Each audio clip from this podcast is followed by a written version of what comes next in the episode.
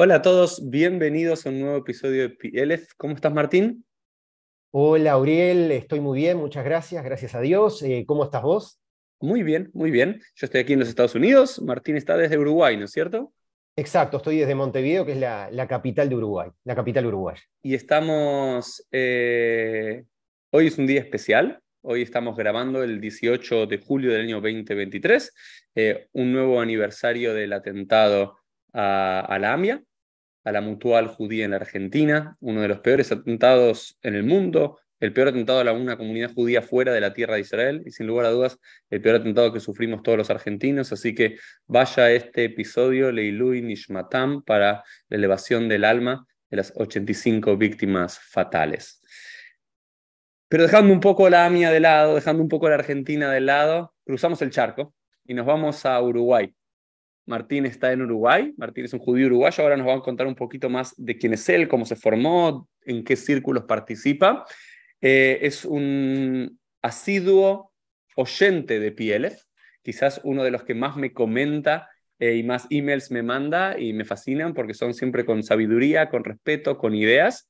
Y hoy me toca compartir con él algo que es su pasión, algo que es su propia historia, que tiene que ver con, él lo va a plantear mejor, pero él considera que la comunidad judía uruguaya es la comunidad más laica, menos religiosa de todas las comunidades diaspóricas del mundo, pero aún así hay un importante sector judío religioso que tiende a lo israelí. Entonces la idea es ver cómo se desarrolló este fenómeno. No sé si lo expliqué muy bien. Después vamos a reinventar el título una vez que terminamos. El título siempre viene al final. Pero esto es lo que vamos a hablar. La comunidad judía uruguaya, una comunidad laica, pero con un sector religioso, con fuerte sionismo. Vamos a ver un poco de todo eso. Pero Martín, antes de empezar con el tema, vamos con Martín. ¿Quién es Martín? ¿Dónde te formaste? Contándonos un poquito de tu historia, en qué ámbitos de la comunidad judía uruguaya te moves para saber quién nos trae la Torah hoy. Bueno, este, Uriel, sí, me gusta siempre esa pregunta que haces al principio, ¿no? ¿Cuál es tu Torah, ¿no? De, orá, de enseñanza, ¿no? Y yo, yo crecí a ver en un hogar eh, judío digamos, medianamente observante o bastante observante para lo que es justamente lo, que vamos a hablar, ¿no? la comunidad judía uruguaya. Eh, fui durante toda mi infancia a la escuela Yavne, em, una escuela, digamos, religiosa sionista. Eh, me acuerdo los intercambios cuando los hacíamos con, con, un colegio de Buenos Aires, lo hacíamos con Talpiot, que por lo que tengo entendido no existe más en Argentina. Éramos similares, yo siempre sentí que Talpiot era más religioso que nosotros. Nosotros teníamos como un público más variopinto Em, hice allí hasta cuarto de liceo, digamos cuarto de secundaria, como dicen ustedes en Argentina, y quinto y sexto lo hice en la escuela integral, que ya es un colegio más tradicional, pero no tan religioso, más abierto, más pluralista, similar al Tarbut de Argentina, de Buenos Aires. Em, después estudié, tuve un breve pasaje por la Facultad de Derecho de la Universidad de la República Uruguay, eh, que es la universidad estatal, y después fui a estudiar a la Universidad de Uruguay, Acá en Uruguay la ORT es una universidad, ahí estudié la licenciatura en comunicación y me especialicé en, periodismo. De hecho, mi tesis de grado fue sobre el secreto periodístico, sobre el tema del deber de guardar ese secreto eh, y el derecho que tenemos los periodistas de, guardarlo también.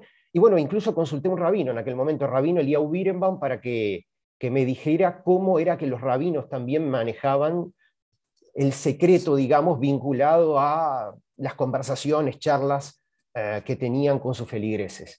Em, desde el punto de vista comunitario, mira, escribo artículos sobre judaísmo e Israel hace más de 20 años, desde que era bastante joven. Últimamente lo hago en el sitio web tumeser.com, que lo dirige Yanai Silverstein, que es el presidente de la nueva congregación israelita del Uruguay. Originalmente la comunidad judíos alemanes, pero hoy es la comunidad más sortí, la comunidad más liberal que tenemos acá en Uruguay que hay judíos de todo, todo tipo de origen, y Anay me dio la posibilidad justamente de escribir sobre temáticas vinculadas al judaísmo uruguayo y básicamente al sector religioso uruguayo, aun cuando muchas veces yo cuestionaba su propia congregación, su propia comunidad, que es la NSI.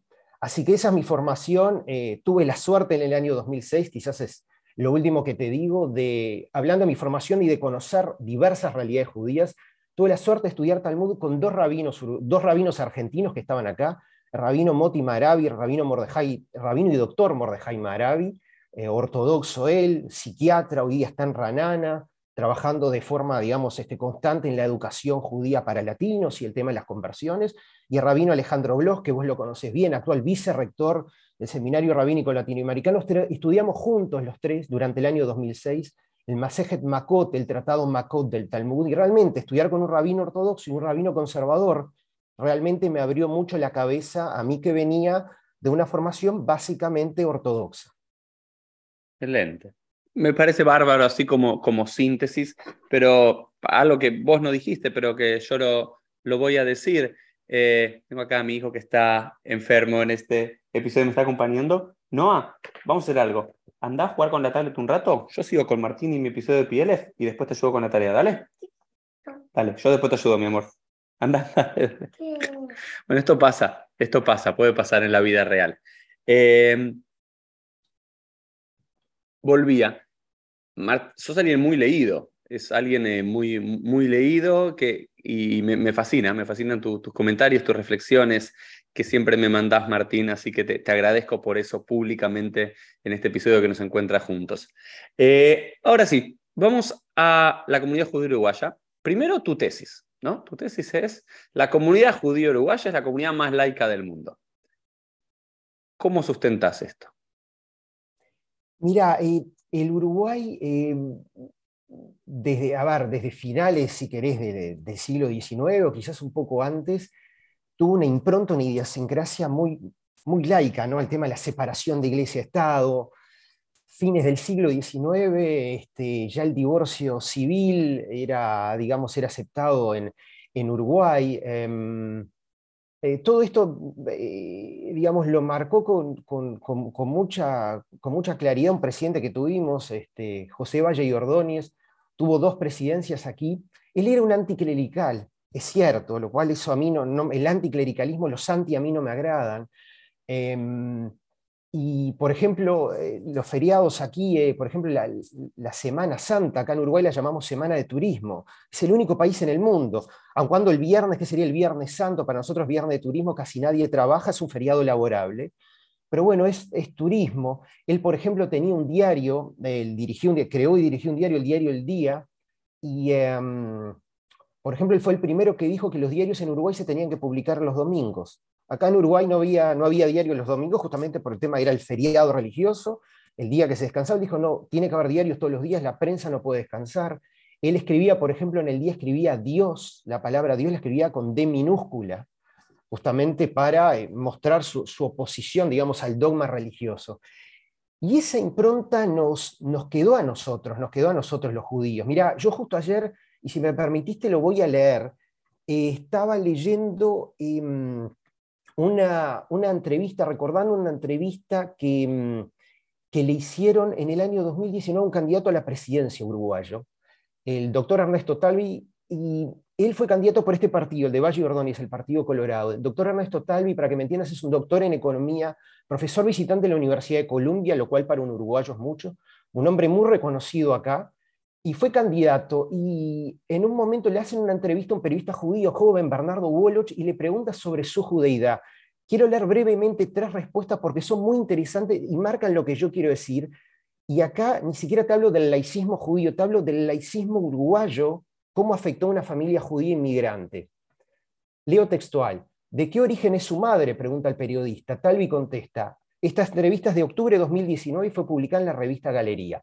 A todos los efectos prácticos, contesta Talvi es uruguaya. Nació en Cuba por accidente. Sus padres emigraron de Turquía a Cuba. El periodista insiste, ¿turca de origen judío?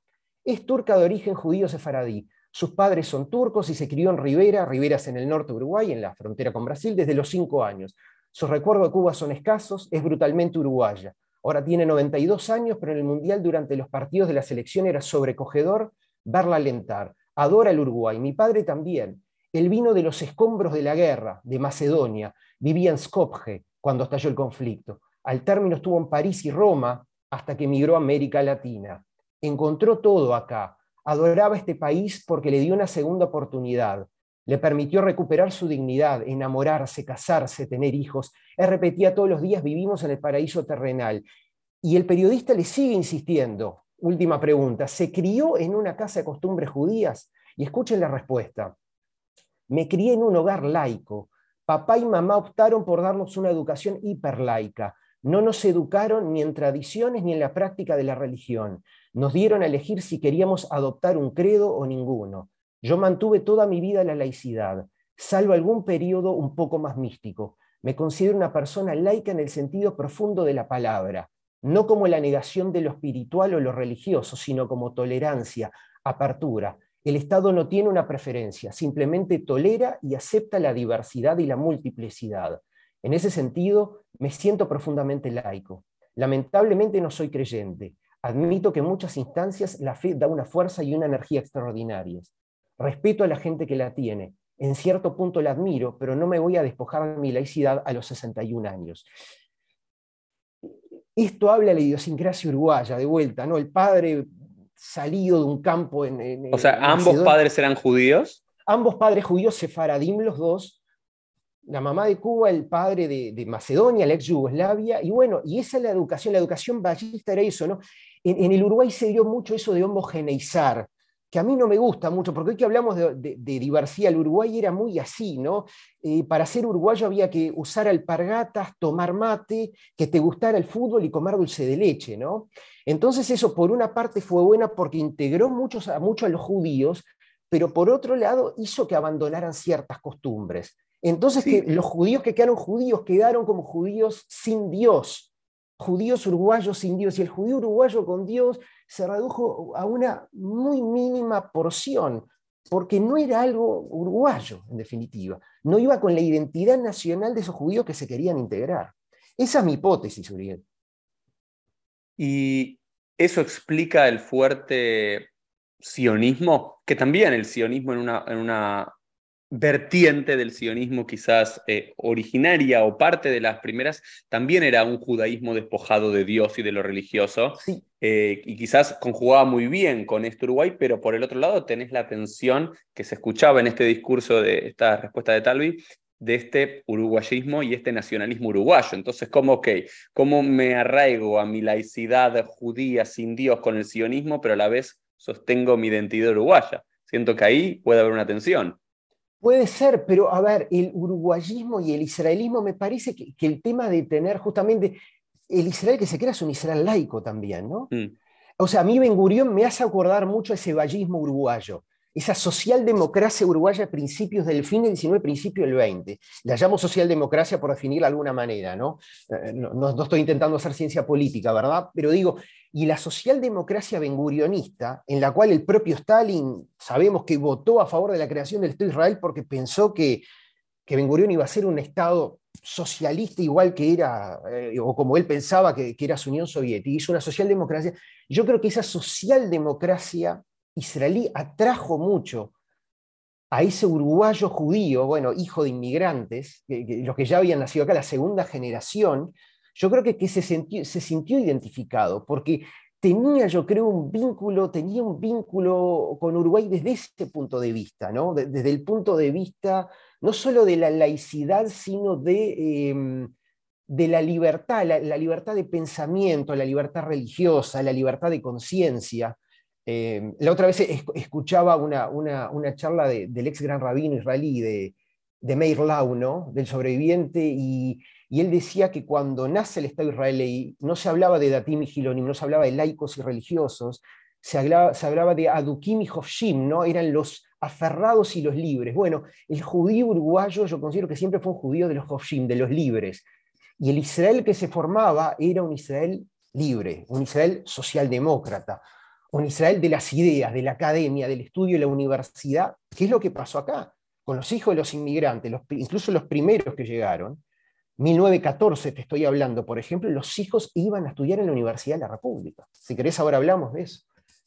Claro, pero en, ese es un fenómeno que tipo, en la Argentina también sucedía, ¿no es cierto? Los primeros en 1880, 1890 llegaron a las colonias, 10, 15, 20 años después, con sus hijos nacidos ahí o nacidos en el barco, también ya empezaban a emigrar a las ciudades. Pero te hago dos preguntas, o tres en realidad. Eh, es, esa, esa, breve reflexión sobre Talvi me, me, me, lleva a varias preguntas. La primera es si estos judíos fuertemente laicizados, aún sin Dios, si tienen alguna pertenencia comunitaria o no, ya sea TNUA, sociodeportiva. ¿Algo o nada en lo absoluto? Esa es la primera pregunta que tengo. No, para Talvi en particular, sino los tipo Talvi. Lo, lo uso como un, un, modo de estos, de, padre y madre, no solamente de un lado. Ambos judíos y demás, pero fuertemente laicos y uruguayos, y aún así tienen este tipo de judíos alguna pertenencia comunitaria o no, o simplemente el recuerdo.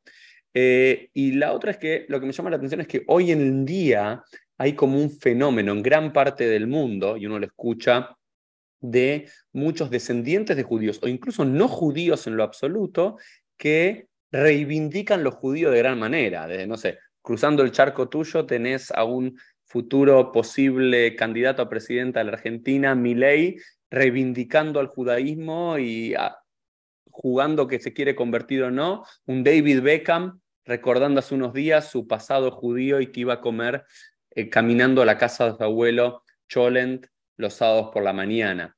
Eh, y un Talvi que reniega absolutamente, ¿no? Me, me, parece interesante, como en gran parte del mundo hay una reivindicación y romantización de lo judío, y ahí en Uruguay, al parecer por esta entrevista, quizás hay otros que lo reivindiquen de otra forma, sigue siendo no, soy fuertemente laico. Es como que parecería decir, lo mío es Uruguay, lo judío es algo anecdótico.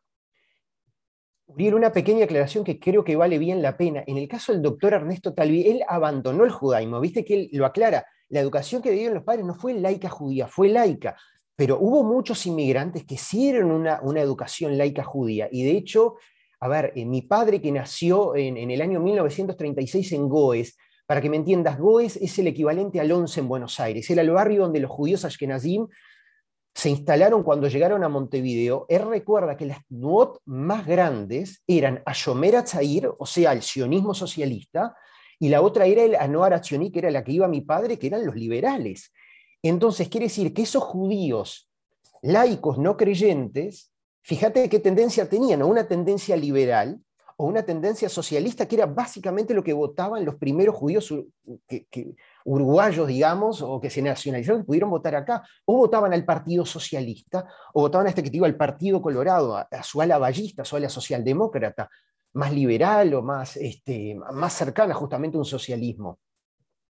Y lo otro me dice el tema de la reivindicación Claro, acá es como que sí, la gente habla con libertad de su judaísmo, pero sí, no tenemos como un caso de ley como que, eh, justo hace un rato estaba viendo una entrevista que le hizo Luis Novareso, a mí me parece un mesianista. Entonces, de este tipo de mesianistas acá en Uruguay no hay, de vuelta, porque justamente... Y es difícil que pueda existir con esta, digamos, y es, y, es, difícil que pueda existir. Sí, puede ser que haya el fenómeno de algún tipo de judíos que llegaron de alguna otra parte, eh, digamos, de Latinoamérica y se vinculan con el judaísmo, que vos ya, has hecho un episodio sobre ello, y se vinculan con un judaísmo ancestral que habrían tenido en la época, desde la época de la Inquisición, supongamos. Eso justo te iba a preguntar, ¿hay, ¿hay, un fenómeno de comunidades emergentes en, Uruguay o no? No, no hay. Generalmente se integran algunas de las comunidades ya existentes, particularmente los casos que yo conozco se integran a la ortodoxia,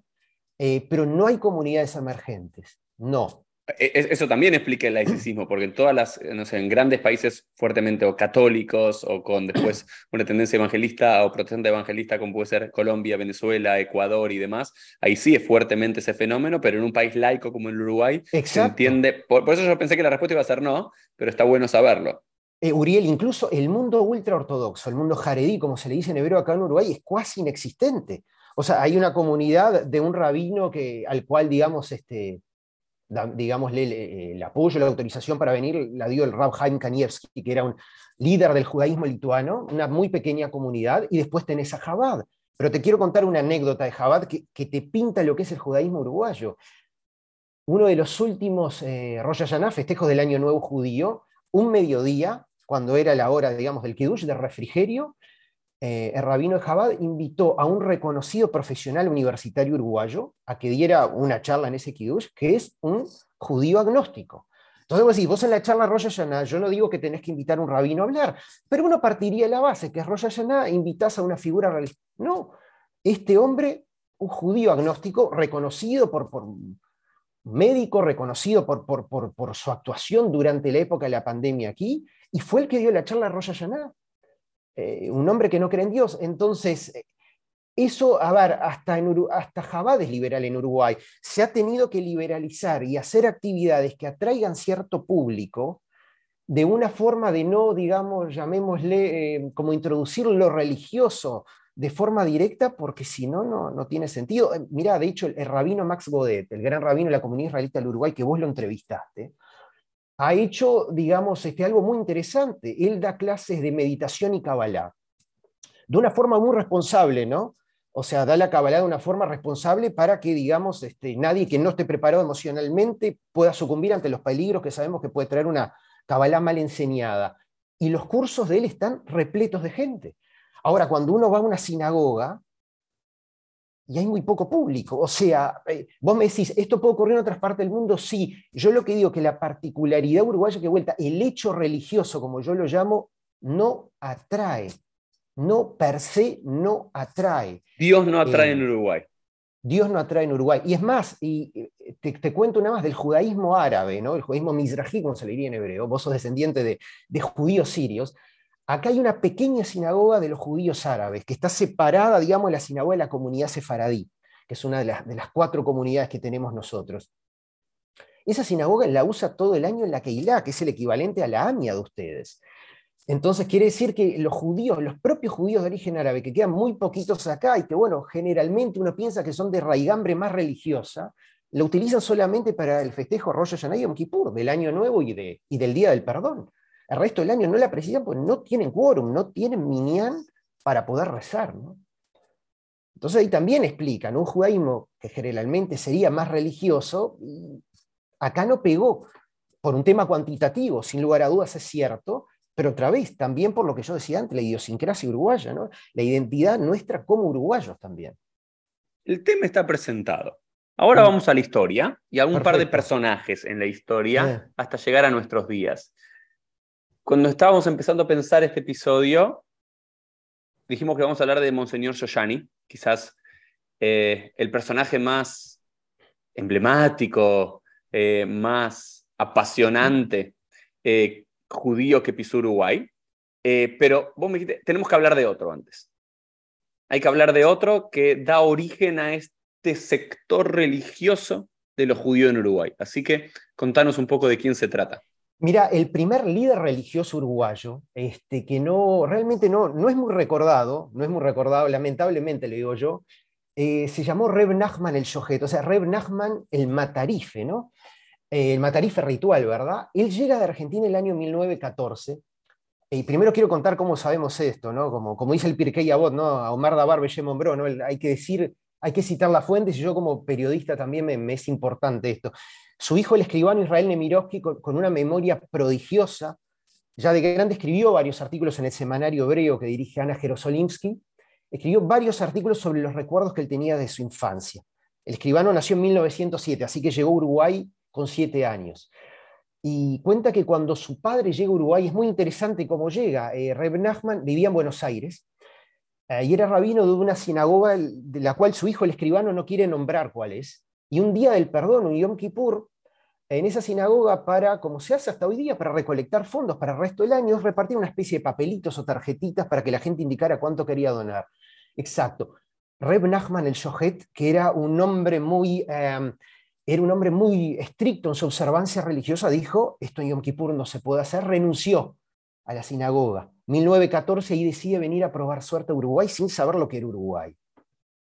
Cuando llega Reb Nachman a Uruguay, lo cuenta su hijo, se preocupa profundamente por la irreligiosidad de los judíos uruguayos y dice, ¿de qué voy a vivir? ¿Cuántas circuncisiones podré hacer? ¿Cuántos casamientos podré hacer? ¿Cómo puedo hacer para instrumentar, implementar que haya carne callar? Eh, entonces, este, pero bueno, finalmente con siete hijos eh, se las arregla.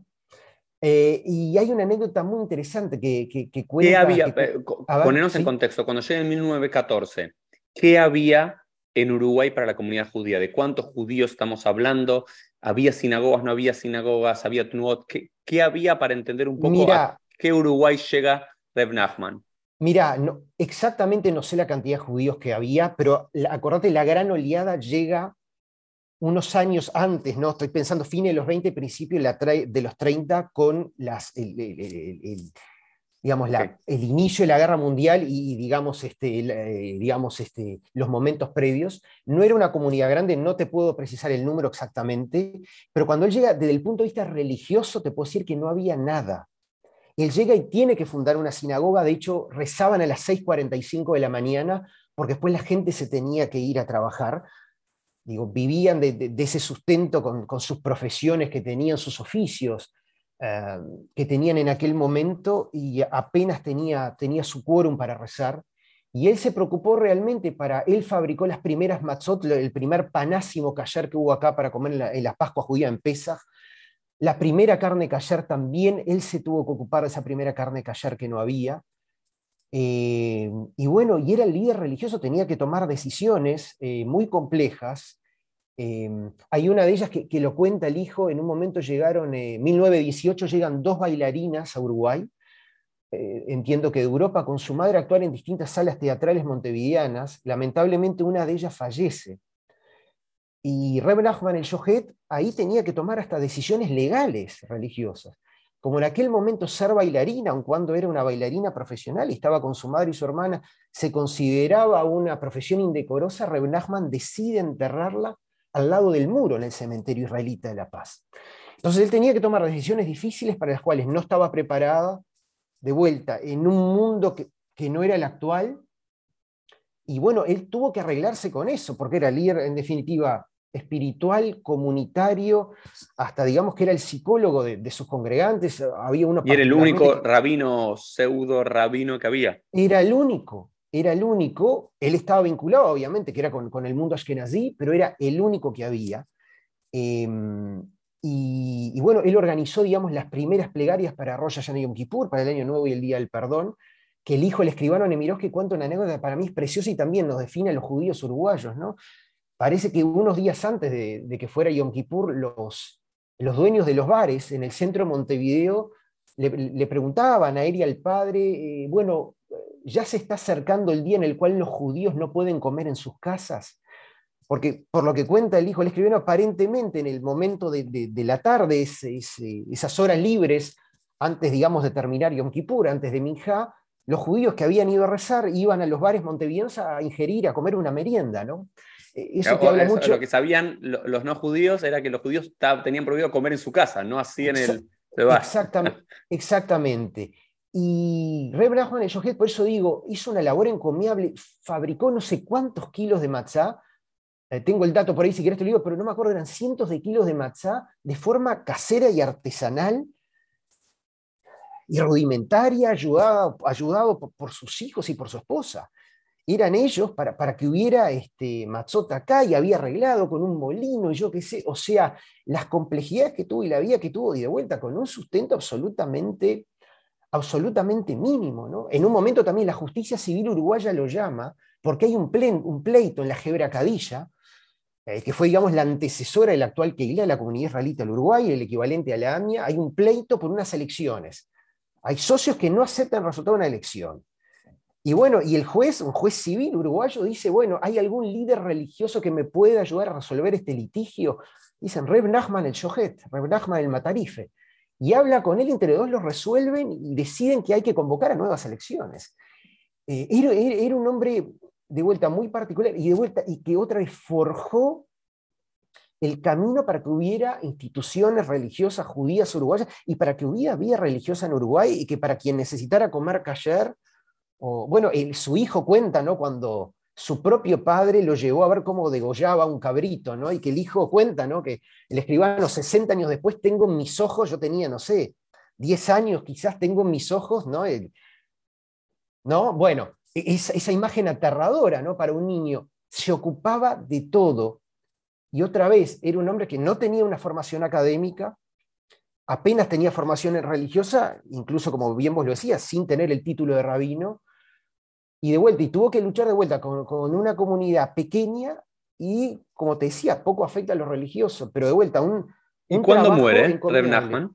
Vos sabés que no sé cuándo muere, e incluso vos sabés que en el cementerio israelita de La Paz que yo he ido, eh, la tumba era el primer gran rabino de, de, la comunidad israelita del Uruguay, el rabino Spector, sí está muy visible, No, no la ubico, no la ubico, la de Ragmagna del Jovejet, ¿dónde es que está? Wow. No, realmente no. O sea que hasta el día de hoy no tiene ese cabot, no tiene ese, ese honor que se merece como. No, yo, yo considero que, debería tenerlo porque Vuelta se enfrentó contra, contra dificultades muy grandes. y, eh, hablando del uruguayo, ese hijo escribano, ¿cómo es el judaísmo de ese hijo escribano? ¿Sabemos? Eh, mira, muy interesante, el escribano fue el primer escribano judío graduado en la Universidad de la República. ¿Por qué digo el primer escribano judío y no judío uruguayo? Porque claro, había nacido en Buenos Aires. O sea, el primer escribano judío graduado en nuestra Universidad de la República fue un argentino. Pero bueno, fue el primer escribano judío y fue un tipo muy activo comunitariamente, que en este libro que te cuento y que se lo recomiendo a tus lectores, los que los puedan conseguir, creo que digital, lamentablemente no está digitalizado, Creo que en Google Books pueden encontrar algunos fragmentos de ese libro, se llama Albores del judaísmo en el Uruguay, de vuelta y con una precisión de escribano justamente, de notario, cuenta detalles de esa comunidad judía. No, un hombre, a ver, él abandonó, a ver, era un tipo, el escribano Nemirovsky, cercano a lo religioso, pero nada que ver con el padre, o sea, no era un hombre religioso, incluso su hermano, el doctor Pascual Nemirovsky, uno de los primeros médicos graduados en Uruguay, también fue un hombre que con la religión no tenía vínculos, sí con el judaísmo, sí con el sionismo, obviamente, pero no con la religión. O sea que son el Reb Nachman el Shoheit, que ya parece un nombre de, algún eh, cuento hasídico. Eh, eh, y sus hijos dan cuenta de la historia del judaísmo uruguayo. Comparto, yo diría que sí. Digamos, es, un estereotipo, digamos, el, que fundó, el que hizo todo para que haya kashrut, para que haya Minyan para que haya todos sus hijos judíos, pero laicos sin ese componente religioso. Exacto. Después saltemos unos años. Hoy creo que ya todos, voy a decir que el 99% de todos los que nos están viendo y escuchando habrán aprendido de alguien que nunca escucharon, que es Reb Nachman, el Shohek. Pero ahora vamos con otro, otro personaje. Ese personaje que todos cuando, y yo lo cito de uno de los maestros que ya citaste, el, el rabino Alejandro Bloch, fue el que siempre en el seminario rabínico siempre decía, tienen que saber algo de Monseñor Shoshani. Quizás el personaje, uno de los personajes enigmáticos judíos más importantes del siglo XX, donde parece un hombre salido de la mitología rabínica o bíblica o hasta jasídica, apariciones en un lado y el otro, una eminencia, un ilui. Contanos qué hace este, contanos un poco de Monseñor Yoyani y contanos el impacto de Monseñor Yoyani en Uruguay mismo y en el judaísmo mundial. Mira, vos es que voy a, quiero empezar con algo inédito, Uriel. Eh, mi padre me contó una, una, anécdota hermosa hace algunos días cuando sabía que vos me ibas a entrevistar y es la siguiente. En el año 1986 mi padre dirigía el Museo Nacional de Artes Visuales, el equivalente al Museo Nacional de Bellas Artes de Buenos Aires.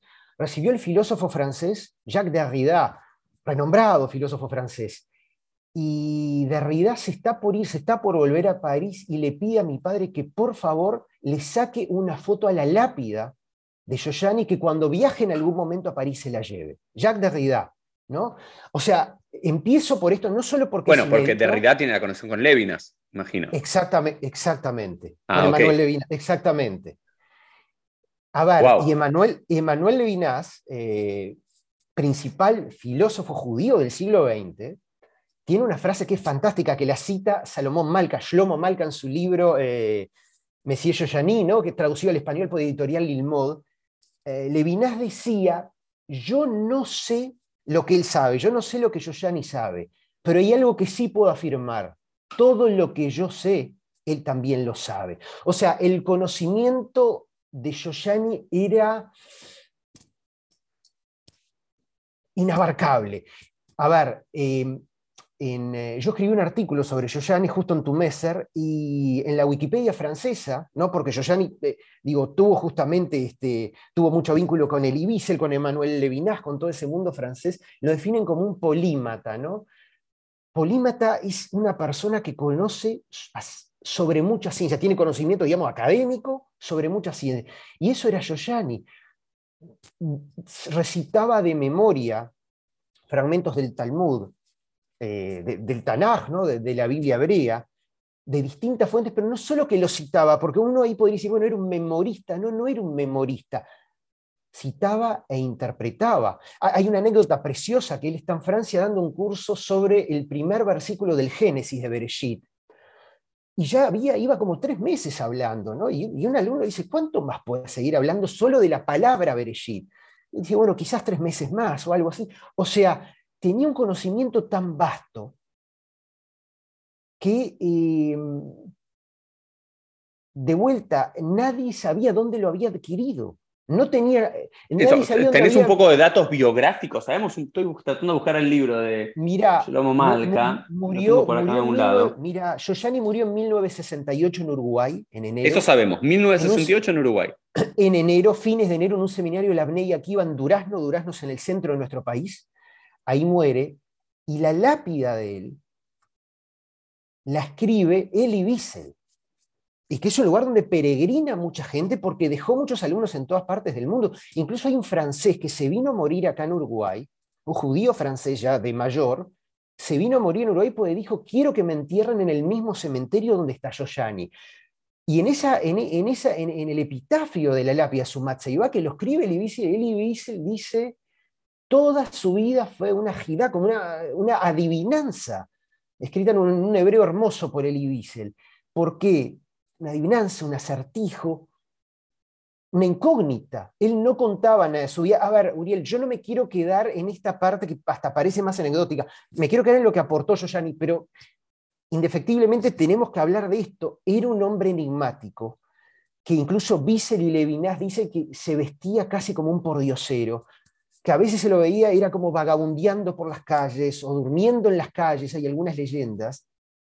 Pero no me quiero quedar con eso, que capaz que es como quedarse en lo, ¿no? Es como en la superficie, yo me quiero quedar en todo lo que aportó, aun cuando él no permitía, a ver, nunca escribió un libro, o sea, no hay bibliografía de él, hay algunos apuntes que alumnos de él sacaban por escrito, entiendo que grabado no hay nada, por lo que yo sé, por escrito, que el profesor Shalom Rosenberg, Zichronol Ibrahá, que falleció lamentablemente hace pocos meses, eh, él donó todo ese material a la Biblioteca Nacional de Israel, y ahí están, y uno los ve, esos cuadernillos. Y no se entienden nada.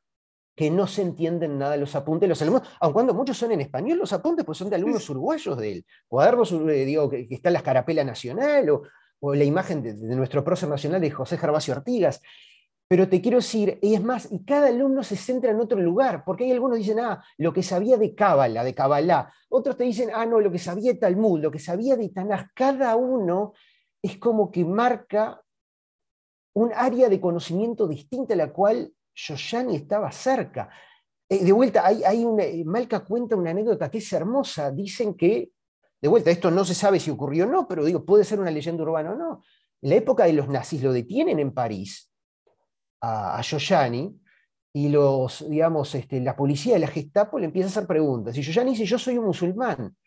Le empiezan a hacer algunas preguntas y las contesta correctamente. Entonces llaman al, imán de la ciudad, al líder religioso islámico, y el líder religioso islámico termina diciendo, este hombre sabe más que yo.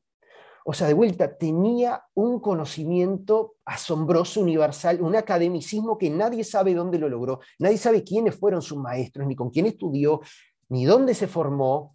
Hablan que en algún momento se cartió con el rabino Abraham Itzhak Cohen Cook, el, gran, uno de los padres del sionismo. Una de las teorías era que o era alumno de la yeshiva de Miro o de Ponevich y que después eh, tiene alguna relación con el Rav Cook.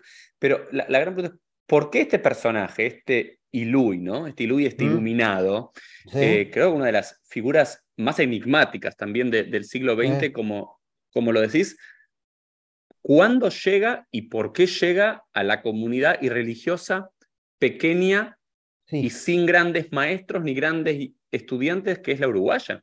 Mira, hay dos frases en el libro de Salomón Malca, de Shlomo Malca, dichas por el propio Yoyani según Malca, ¿no? O sea, eh, textuales, ¿no? Que son durísimas, ¿no?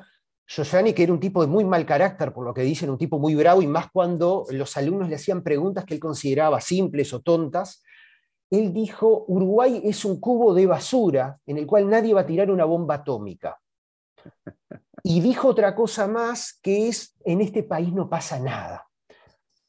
supongamos que tenía razón, pero Como lo que la Suiza de Latinoamérica, pero más alejado de los conflictos bélicos europeos.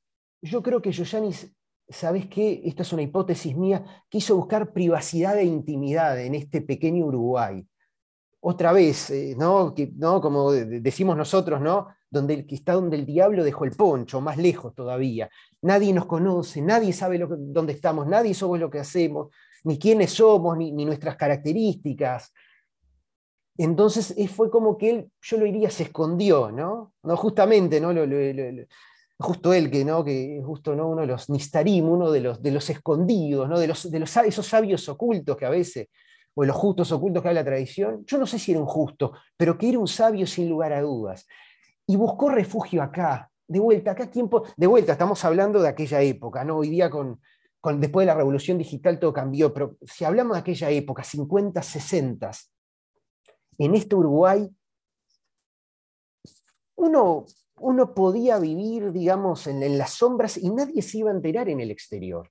Nadie, Y- iba, nadie sabía lo que pasaba en este, como te digo, en este punto minúsculo del planeta, ¿no? Buscó aparte de gigantes- privacidad. Y aparte de, de- de gigantes como Elie Wiesel, ¿no? Estamos hablando de Elie Wiesel, estamos hablando de Manuel Levinas, estamos hablando de, Derrida, de, de Derrida, de recordarlo. ¿Hay memoria de este personaje eh, difícil de describir dentro de los propios judíos comunes y corrientes de a pie en el Uruguay? Por ejemplo, Mira. judíos que quizás tenían 15, 20, 30 años en los 50 y 60, alumnos de, de la Avenida Kiva, mueren en un majané de la Avenida Kiva. sí. Eh, ¿Hay algún... de- iba a Kabbalat Shabbat, rezaba en Minyan, eh, daba shiurim de Torah? ¿Qué era la vida de...? ¿Hay recuerdo en el Uruguay o no? Mira, o como Reb Nachman, también olvidado. Mira, no, hay, hay recuerdo de cierto sector de la comunidad, ¿verdad? Porque, como bien dijimos, era un personaje muy peculiar y de vuelta, y era, digamos, un academicismo al cual muchos judíos no, no, no se acercaban, ¿no? Porque, digamos, era un académico, digamos, de renombre, aun cuando no tuviera el título formal. Mira, eh, mi padre, que fue alumno de él, y de vuelta, mi padre, que, más allá que no, no, no tenía una formación for- formal, igual, era un autodidacta en temas de literatura, filosofía, artes plásticas, crítico de arte, me dijo que a él siempre lo asombró iba el conocimiento de Yoyani. Me dijo que Yoyani no usaba kippah. Era curioso. A mi padre le quedan dudas si era un hombre religioso o no. Quedan las dudas. Eh, por lo que entiendo, su participación en la vida religiosa no era demasiada. O sea, no se lo veía mucho, pero de vuelta por ese autoaislamiento que él se había impuesto. En el libro Malca cuenta a alguien, yo no recuerdo quién es, pero sí es un uruguayo, que cuenta que alguna vez que intentó entablar relación con Yoyani y hablar sobre su historia, su vida, su historia familiar, ¿verdad? Yoyani se escabullía. En el libro Malca hay una teoría, es que tuvo una infancia muy difícil, muy difícil con un padre que lo obligaba a aprenderse de memoria citas bíblicas y talmúdicas para después ir como una especie, llamémosle, de circos, eh, ahí va en Estados Unidos y, y no sé, recitar de memoria y con, eso ganarle sustento. Digo, o sea, un perfil psicológico de Yoyani muy complejo por, por lo que yo entiendo. Por eso se aislaba, por eso vivía como un ermitaño, por eso se vestía como un eh, vagabundo. Nadie sabía si tenía dinero o no. Y dicen que cuando fallecen había, había encontraron, no sé si en un saco de Yoyani o en la casa, como un papel que decía que tenía una cuenta en Suiza y llaman a Suiza y no, no encuentran nada de vuelta el enigma, el misterio, de vuelta ese hombre que yo entiendo que cargaba con un dolor enorme encima, que ese dolor lo sublimó en un estudio académico que lo convirtió, como decís, en un, un un iluminado del siglo XX. Este, alguien que lamentablemente otra vez no, no quedó herencia escrita, pero que debería estar entre los grandes teóricos del judaísmo del siglo XX, se aisló de todo, de vuelta, por eso vino este, este paraje que es Uruguay, perdido, para, yo creo que para salvaguardar ese pasado que él no quería que saliera a la luz, vos sabés. Estamos hablando Uruguay, uno de los países más laicos del mundo, cómo se conjuga el judaísmo en este Uruguay laico, de este Reb Nachman el Yohet, un personaje salido de un cuento hasídico, eh, de Monseñor Yoshani, eh, un enigma, una agitá del siglo XX. ¿Algún personaje más que valga la pena resaltar de la historia judía uruguaya? Mira, te quiero resaltar a alguien más desde el punto de vista religioso, que fue el eh, contador Isaac Margulies, de Cronoli Brajá. Acá lo conocíamos como Eliche. Contador, fue grado 5 en, la Universidad de la República, em, tuvo vínculo, trabajó, asistió a Naciones Unidas en algún momento.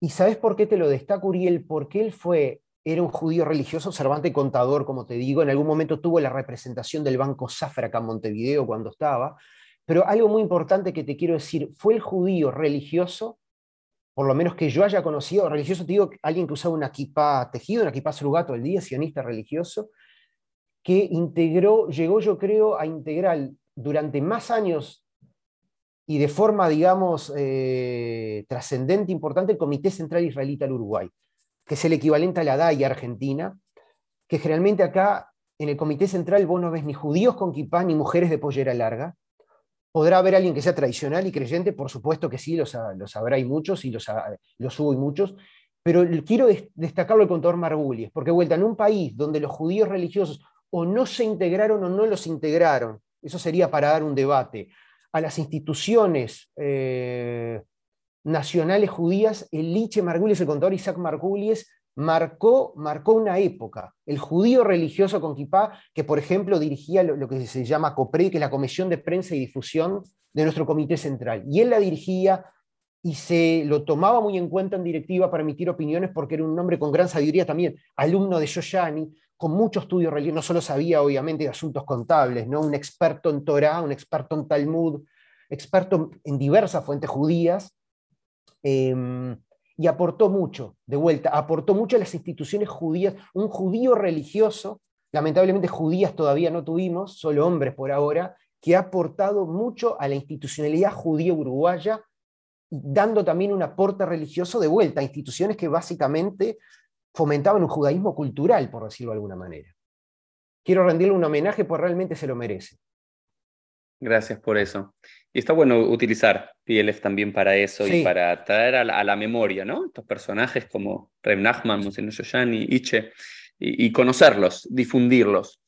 Em, algo que siempre, ¿no? Yo tuve la, posibilidad de ser así como Scholar in Residence o rabínica, iba a visitar la, la NSI eh, durante casi un año y medio, dos años ahí en Uruguay, y incluso antes, cuando Noam, la nueva conservadora, me llevó, que tenía una relación ahí con Hazida Noar, eh, es, impresionante el mundo de la TNUA, ¿no? El mundo de las Noar, de los movimientos juveniles de Uruguay, es eh, también fuertemente laicas, creo que la única eh, medianamente observante es Bnei Akiva, y tampoco del todo, o por lo menos no, no la Bnei Akiva que uno se imagina en otros lugares del mundo.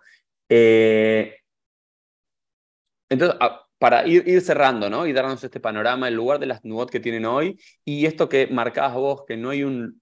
El, el lugar judío religioso no lo tiene el jaredí, como si lo tiene en Argentina, si lo tiene en Chile, si lo tiene en Brasil, si lo tiene en gran parte del mundo judío fuera de Israel, sino que lo tiene el dati leumi, si lo tiene el religioso sionista modelo israelí. Entonces, para entender un poco cómo llegamos hasta el hoy de este, de este judaísmo religioso en el Uruguay. Mira, respecto a las NUOT, es tal cual lo que vos dijiste, desde la época de vuelta, como te digo, que, mi padre era chico, ¿no? las NUOT allá en Goes, el 11, el 11 montevideano, la fuerza que tenían, la cantidad de chiquilines, ¿no? de, jóvenes que iban y, niños que iban toda la semana, y hoy día se mantiene igual. Sí, realmente, el hecho de ir a una TNUA es como más, es una obligación para el judío uruguayo sea de izquierda, de derecha, religioso, laico, sefaradí o ¿no? Es como que ir a la es como un mandato, ¿no? Como si fuera un mandato de sangre. Es eso, ¿no? Eh, y de vuelta... Es la mitzvah uruguaya, la mitzvah 614. sin lugar a dudas. Pero vos sabés que hasta en un momento llegamos a tener ocho tnuot. Hace ya algunos años dejó de operar acá en Uruguay Israel Atzeira, o Atzeira como le decían, muy similar ideológicamente con el Betar, pero llegamos a tener ocho tnuot en algún momento, pero una comunidad muy chica realmente. Hoy día tenemos siete, está bien, pero ya es. pero para dar un número, Martín, y entender, no sé cuántos judíos hay en Uruguay, 10.000, 12.000. Eh, 12.000 es el número que yo Vamos a ir. 200.000 en Argentina o más, incluso, puede ser. Eh, en el año que fui, al, en el año 2007, que fui al Majón de Madrid Hutzlaretz, había 28 argentinos y 27 uruguayos. Para darte el número de cuánto más fuerte es el mundo de las Nuevas Noir en el Uruguay, comparado, digamos, Argentina debería haber llegado 200. Y llevó uno más. Tal cual. Este, Uriel, no, y la otra pregunta que me hacías, vos sabés que Jabad acá está haciendo un gran trabajo. Porque el actual rabino Jabad, rabino Mendicento, nacido acá en Uruguay, aunque es hijo de un Sheliach de Jabad, nacido en Estados Unidos, él es uruguayo, está haciendo un gran trabajo para atraer a, atraer a jóvenes. Aun cuando vuelta uno podría asociar, está bien, si Jabad es jaredí o no, es un gran debate que podemos dar, si es ultraortodoxo o no, pero digo, los atrae de alguna forma dándoles un judaísmo más justamente fresco, cercano a Israel en cierto sentido, más abierto al menos a escuchar las ideas que tienen los jóvenes, aunque no sean las de Jabad. Entonces ahí tenés un, tenés un lugar donde gente joven va. Tenés a la NSI, obviamente, el movimiento Mazortí, con un, con un este, estudiante rabínico que ahora trajo, Oriyerem, que ha hecho mucho revuelo en nuestra comunidad este, a través de, su, de sus videos en TikTok. Yo, de hecho, debatí con él de, forma pública. Eh, pero realmente está haciendo un trabajo formidable para atraer a esos jóvenes judíos laicos, acercándolos a una religiosidad conserva reformista, digamos, ¿no? Muy, muy conservadora, pero lindando con el reformista, como, como radical, ¿no? Como eh, con presencia de Dios, pero radicalmente este, opuesta a ese Dios ortodoxo. Y, bueno, y en cuanto a jóvenes, bueno, mi querido Yavne, que es, como te digo, mi escuela, mi liceo, mi segundo hogar, con el cual discuto, discuto muchas cosas, me peleo con muchas, cosas porque lo quiero, también hace un trabajo con jóvenes desde un lugar, ahí sí, sionista religioso, no ortodoxo moderno. Yavne no es ortodoxo moderno, creo que no lo va a poder ser, aunque a mí me gustaría que fuera, y más moderno que ortodoxo incluso, pero sí, es sionista religioso, lo representa bien, y de vuelta, esa ese israelismo que promueve el Liabne también atrae a muchos jóvenes. de vuelta, pues ese vínculo con ese Israel de, Rab de, Rabino Cook, ¿no? Antes de, empezar el programa, creo que dijiste algo muy interesante, que, muchos confunden, ¿no? Eh, que en Uruguay la presencia del datilumi, del sionismo religioso, es muy importante, pero no del, eh, del ortodoxo moderno, como puede ser acá en Estados Unidos, eh, Yeshivat eh, Ma'arat o, digamos, de, de Avivais o otros, eh, digamos, lugares donde la mujer ahora se le permite leer, leer Torah o la mujer tiene un lugar más público o académicamente son mucho más abiertos que el ortodoxo. Contanos un poquito esa diferencia que me parece que vale la pena no solamente para el caso de Uruguay, sino para entender. A ver, claro, eh, la ortodoxia moderna acá en Uruguay estaría representado, según mi interpretación, mi análisis, por la Keilah, ¿no? Nuestra AMIA, ¿no? Pero Rabino Max Godet. Ahí sería más ortodoxo moderno, donde te doy un ejemplo. Yo no veo lo moderno, Max. Lo quiero, Max, ¿eh? pero no veo lo moderno. Pero no, te voy a dar un ejemplo. Eh, en la Keilah, por ejemplo, permiten que una mujer durante, durante los rezos, quizás esto es, tus este, tus televidentes oyentes que obviamente no son judíos, estamos cayendo ya en algo muy, muy específico, pero trataré de explicarlo como periodista de la manera más clara posible. Permite que una mujer diga cadillo, o sea, rezo de recordación de un papá, por un papá o una mamá fallecida sola, sin que un hombre también lo pronuncie en voz alta. Eso en el IAMNE no lo permiten es una de las discusiones que yo he tenido. Entonces te quiero decir, ortodoxia moderna de ese punto de vista, sí, quizás más ortodoxo que moderno, pero sí, la Keilah tiene como nuestra AMIA es un poco más liberal. El IAMNE es, es bien sionismo religioso, ese sionismo religioso Israel que uno los ve en el Día de la Independencia o que los ve en em, el Día de Jerusalén, ¿no? esas como yeshivot todos vestidos de blanco y azul y con los con los flecos para afuera, los hombres, y bailando, bailando abrazados, y bueno, en Simchat Torah también, ¿no? La Torah no puede pasar por el lado de las mujeres y bailamos con una mejizá, con una división en el medio, y las mujeres no pueden agarrar la Torah. Eh, es un sionismo religioso clásico israelí, que también hay un sionismo religioso israelí ahora ya más moderno, más liberalizado, si queréis llamarle más de izquierda, más aviváis como sería en Estados Unidos, o más Beit Knesset y Akar, como es en Jerusalén, en Israel, más igualitario, más iónico, como se dice en hebreo. Acá en Uruguay, aunque a mí me gustaría, es dificilísimo, es una utopía. Soy el único, ponele. Este, pero, pero, qué interesante, Martín, que, que también Uruguay y Argentina están muy cerca y demás, y ahí, eh, digamos, eh, como en Argentina, este, este lugar como si fuese el Yabne llegó hace muy poco con la casa, ¿no? Llegó hace unos muy poquitos, pero es exactamente el mismo modelo que quizás hasta el Piote en un momento lo representaba y demás, pero se jaredizó. Eh, ya no es lo que era, pero nunca tuvo ese, fue el mundo ortodoxo tradicional, jaredí, el mundo conservador muy fuerte, el mundo laico de los clubes, eh, pero como estas dos comunidades tan cercanas en el idioma, en la región del mundo y demás, tienen dos improntas judías tan diferentes, ¿no? Eh, es fascinante de, pensar eh, también ese contexto, ¿no? De la Argentina clerical, la Argentina católica, la Argentina donde la apertura religiosa tiene que ver no al laicismo, sino a la diversidad, el Tedeum, ¿no? Hoy también, 18 de julio, me está diciendo que es un feriado en Uruguay eh, por ser el día de la firma de la Constitución. No, no imagino que haya un Tedeum en la iglesia donde también se inviten a rabinos y a otros clérigos religiosos. En Argentina ese es el modelo de diversidad religiosa frente al laicismo uruguayo y cómo esto tiene consecuencias en la vida propia, en la impronta de ese judaísmo, ¿no? El judaísmo argentino y el judaísmo uruguayo. Exactamente. Sí, estamos tan cerca y en eso somos tan diferentes, ¿no? Eh, yo me siento muy, muy, muy representado, identificado por el judaísmo argentino, por vos específicamente, pero digo, me parece que hay muchas cosas que yo tomo del judaísmo argentino, pero sí, trasplantarlas directamente a Uruguay sería un gran error, porque son dos realidades, como vos bien decías, bien distintas, por todo lo que hablamos en, durante este episodio, ¿verdad? Bueno, Martín, nada más que agradecerte por tu tiempo, tu dedicación, tu amabilidad y tu sabiduría y tu pasión para contarnos un poco de tu Uruguay eh, judío. Y nos vemos todos en un próximo episodio. Chau, chau. Muchas gracias a vos, Uriel. Chau, chau.